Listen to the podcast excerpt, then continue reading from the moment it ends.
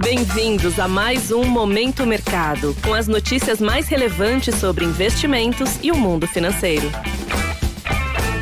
Muito bom dia para você ligado no Momento Mercado. Eu sou o Felipe Médici e bora para mais um episódio desse podcast que te informa e te atualiza sobre o mercado financeiro.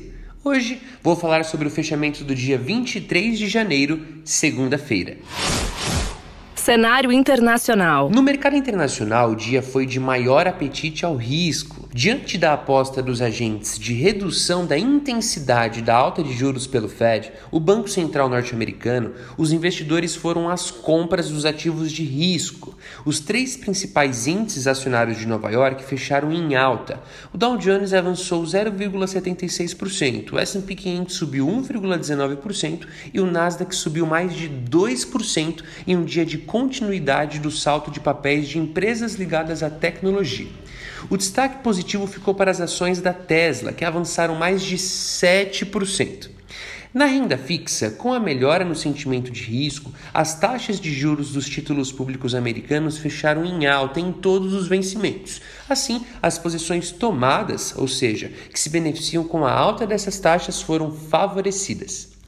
O dólar apresentou comportamento misto ante as moedas de países desenvolvidos, com destaque para o fortalecimento do euro depois de comentários de membros do Banco Central Europeu a favor de que as taxas de juros do velho continente continuem a subir de maneira significativa e em ritmo constante para atingir níveis suficientemente restritivos.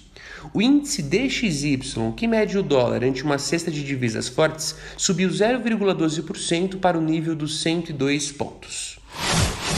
Cenário nacional. Por aqui, no câmbio, o real seguiu a tendência de outras moedas de países emergentes ante o dólar em um dia de maior apetite ao risco no exterior. Depois de três pregões de alta do dólar ante o real, em um dia de agenda de indicadores esvaziada e de liquidez reduzida por conta do feriado de Ano Novo Lunar na China, a divisa americana fechou a sessão em leve queda ante a moeda local. O dólar cedeu 0,15% ante o real, fechando o dia a R$ 5,20. Na renda fixa, as taxas dos contratos de juros futuros se elevaram em todos os vencimentos, dando sequência ao movimento de inclinação visto na semana passada, com as taxas mais longas avançando em ritmo mais forte do que as demais. As revisões para cima das expectativas de IPCA no relatório Focus contribuíram para o movimento de alta. Além disso, o debate sobre a criação de uma moeda comum para transações comerciais com a Argentina e a perspectiva de financiamentos a projetos do país vizinho incomodaram os agentes, fazendo as taxas se elevarem. Assim, as posições tomadas, isto é, que se beneficiam com a alta das taxas, foram favorecidas.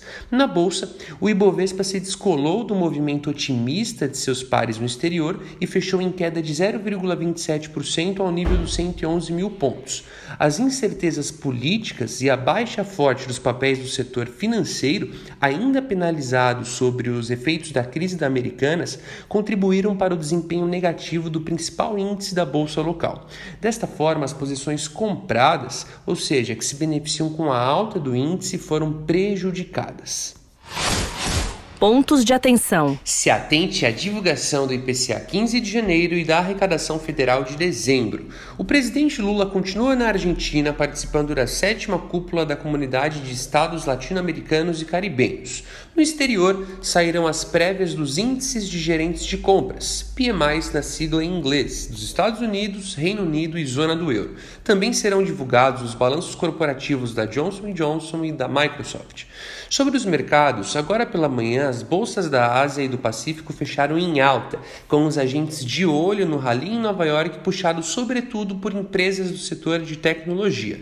As bolsas europeias abriram no campo positivo, também influenciadas pelo rally de Nova York ontem, com os investidores no aguardo do discurso da presidente do Banco Central Europeu, Christine Lagarde. Já os futuros de Nova York operam em baixa após altas fortes nos últimos dois dias. Desta forma, termino o Momento Mercado de hoje. Agradeço a sua audiência e um excelente dia.